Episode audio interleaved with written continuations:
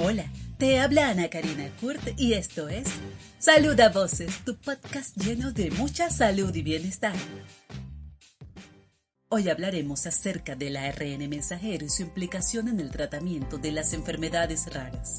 El ARN mensajero es un tipo de ácido ribonucleico que se encuentra en la célula y tiene la información necesaria para la síntesis de las proteínas.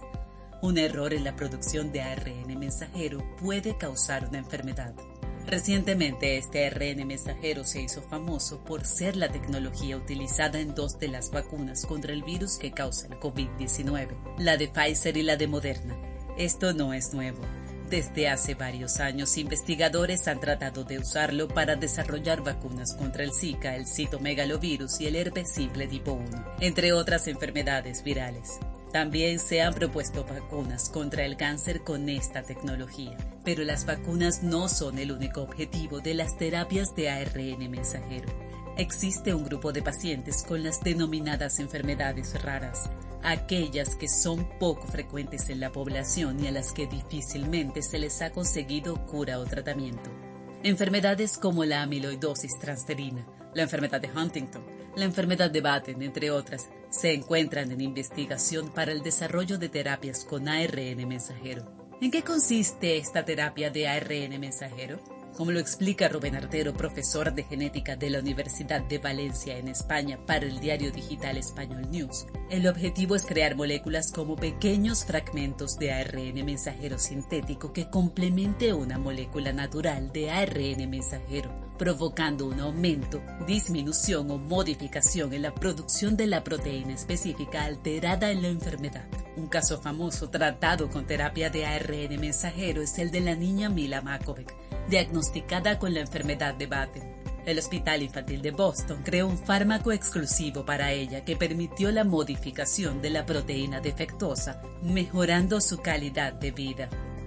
Existe una gran diferencia en los riesgos que implica el uso de ARN mensajero en vacunas, como es el caso del COVID-19 y el uso de este para el tratamiento de las enfermedades raras.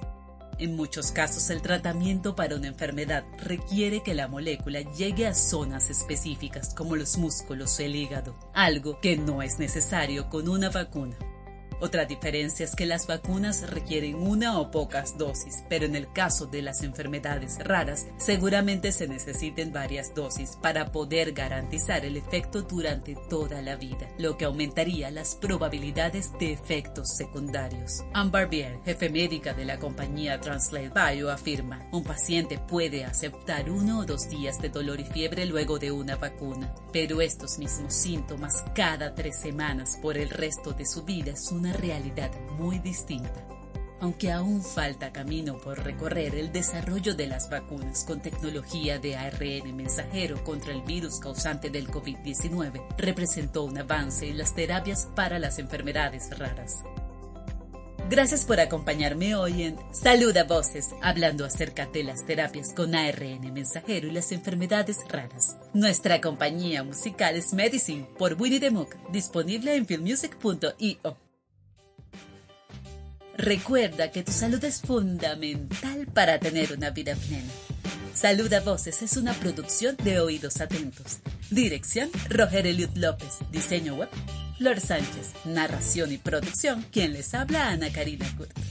Si te gustó esta información, te invito a seguirnos en Instagram y Twitter en arroba saludavoces. Bye.